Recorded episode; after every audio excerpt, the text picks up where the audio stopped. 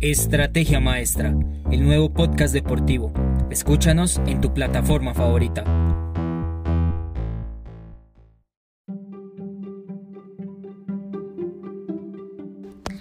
Hola a todos, ¿cómo están? Yo soy Lizeth Martínez y el día de hoy estamos otra vez en la sección de Más allá del deporte, en donde vamos a seguir hablando un poco de la alimentación que necesita eh, cada deportista dependiendo pues del deporte que ejerza. El día de hoy estaremos hablando del fútbol americano y del ciclismo. Bienvenidos.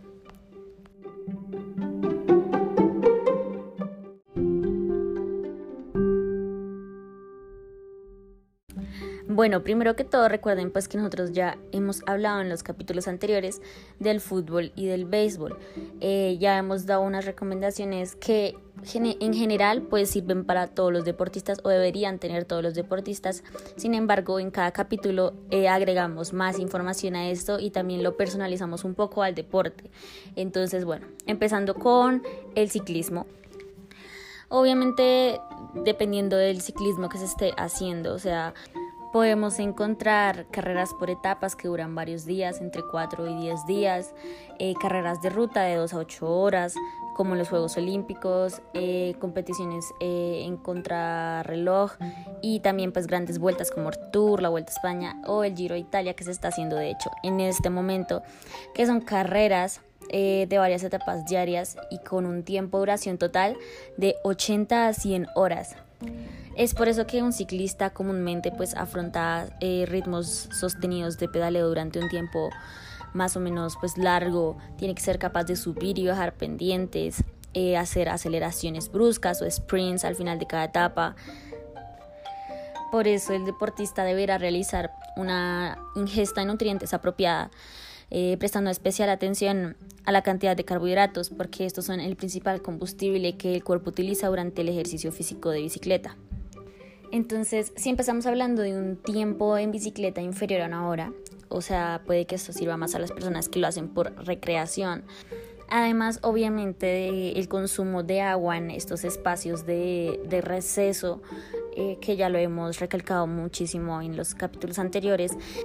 Los alimentos que pueden consumir pueden ser, eh, si son salados, eh, con poca grasa, como pavo o jamón dulce, atún, tortilla, queso o si quieren algo dulce, alimentos que contengan crema de cacao, mermelada, todos estos alimentos que aporten hidratos de carbono que produzcan aumentos rápidos de la glucosa en la sangre. Además de esos alimentos, también existen pues, suplementos deportivos que nos pueden ayudar, eh, ya sea bebidas deportivas, barritas deportivas, batidos alimenticios, suplementos de minerales y vitaminas eh, y suplementos de electrolitos. Estos son un plus o un acompañamiento de la alimentación. No es como si solo podamos suplementar todo lo que necesitamos con esto. También necesitamos obviamente la alimentación y no la podemos descuidar a pesar de que estemos usando suplementos aparte. Finalmente tenemos que recordar que la cantidad de alimento de estos alimentos varía dependiendo de cada persona, porque cada persona necesita de una alimentación según su propia composición corporal. Por ejemplo, ciclistas con más peso debido a una mayor musculatura y una mayor altura necesitarán un mayor consumo calórico que un ciclista de montaña, cuya composición corporal será diferente por su menor altura y componente muscular. Para eso muchos deportistas usan la calorimetría, que es una prueba de cuánta grasa y cuántos hidratos quemamos durante determinadas intensidades de ejercicio. Así podemos determinar qué ingesta necesitamos para que no tengamos una subida de peso repentina.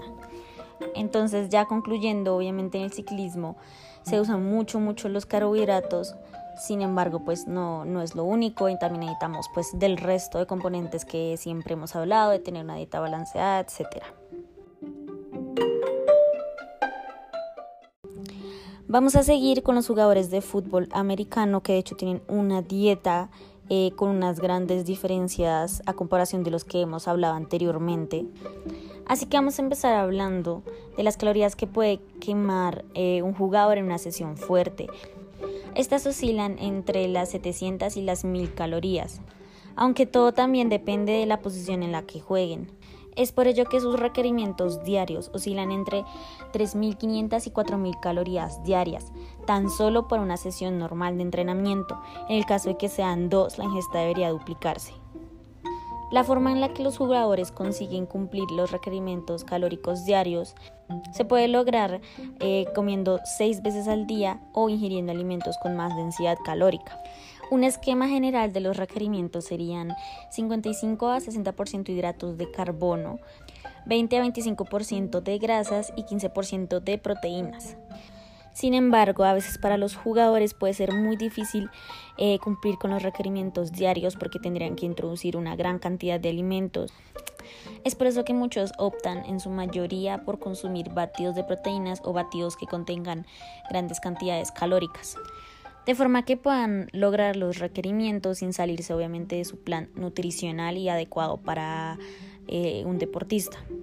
Para que tengan una mejor idea, vamos a hablar de la dieta de Tommy Brandy, uno de los mejores jugadores de la NFL, el cual nos compartió la forma en la que mantiene su alimentación por medio de su libro The TV12 Method, que de hecho el libro se llama así porque él enfatiza mucho la importancia de mantenerse hidratado y le agrega concentrado de electrolito TB12 a todo lo que toma. En su día normal, de hecho, él empieza por ahí. Cuando se despierta alrededor de las 6 de la mañana, inmediatamente bebe más de medio litro de agua con electrolitos. De igual manera, enfatiza que bebe de 12 a 25 vasos de agua al día. Más tarde se prepara un licuado con arándanos, plátanos, semillas y nueces alto en grasas, proteínas y calorías. Después de eso y después de entrenar, toma otro batido de proteínas, pero solo con una porción de proteína en polvo de su propia marca, leche, almendras y más electrolitos. Él afirma que no le gusta pasar mucho tiempo sin comer, entonces si ve la necesidad de hacer una media mañana o algo antes del almuerzo, prefiere prepararse algo combinando proteínas o carbohidratos con vegetales.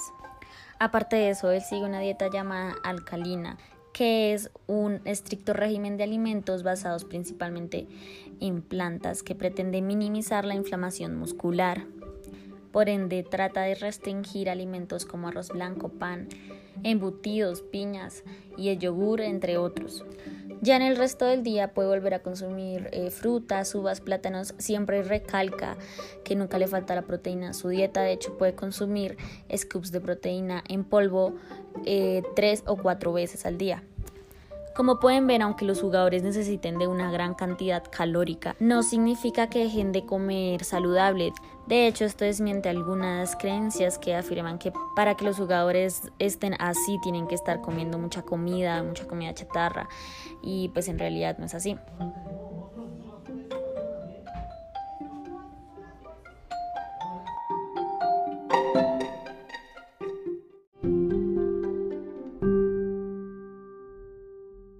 Bueno, esto es todo por hoy. Espero les haya gustado mucho, que hayan aprendido datos nuevos, información nueva de la alimentación que tienen o deberían tener los deportistas. Eh, ya el próximo capítulo es el cierre de este tema de la alimentación. Entonces, espérenlo. Recuerden que tenemos Instagram donde subimos mucho contenido y también tenemos Facebook donde pueden encontrar datos curiosos, pueden comentar acerca de qué les gusta los deportes, qué no les gusta, eh, etcétera. Entonces nos vemos en una próxima ocasión. Hasta luego.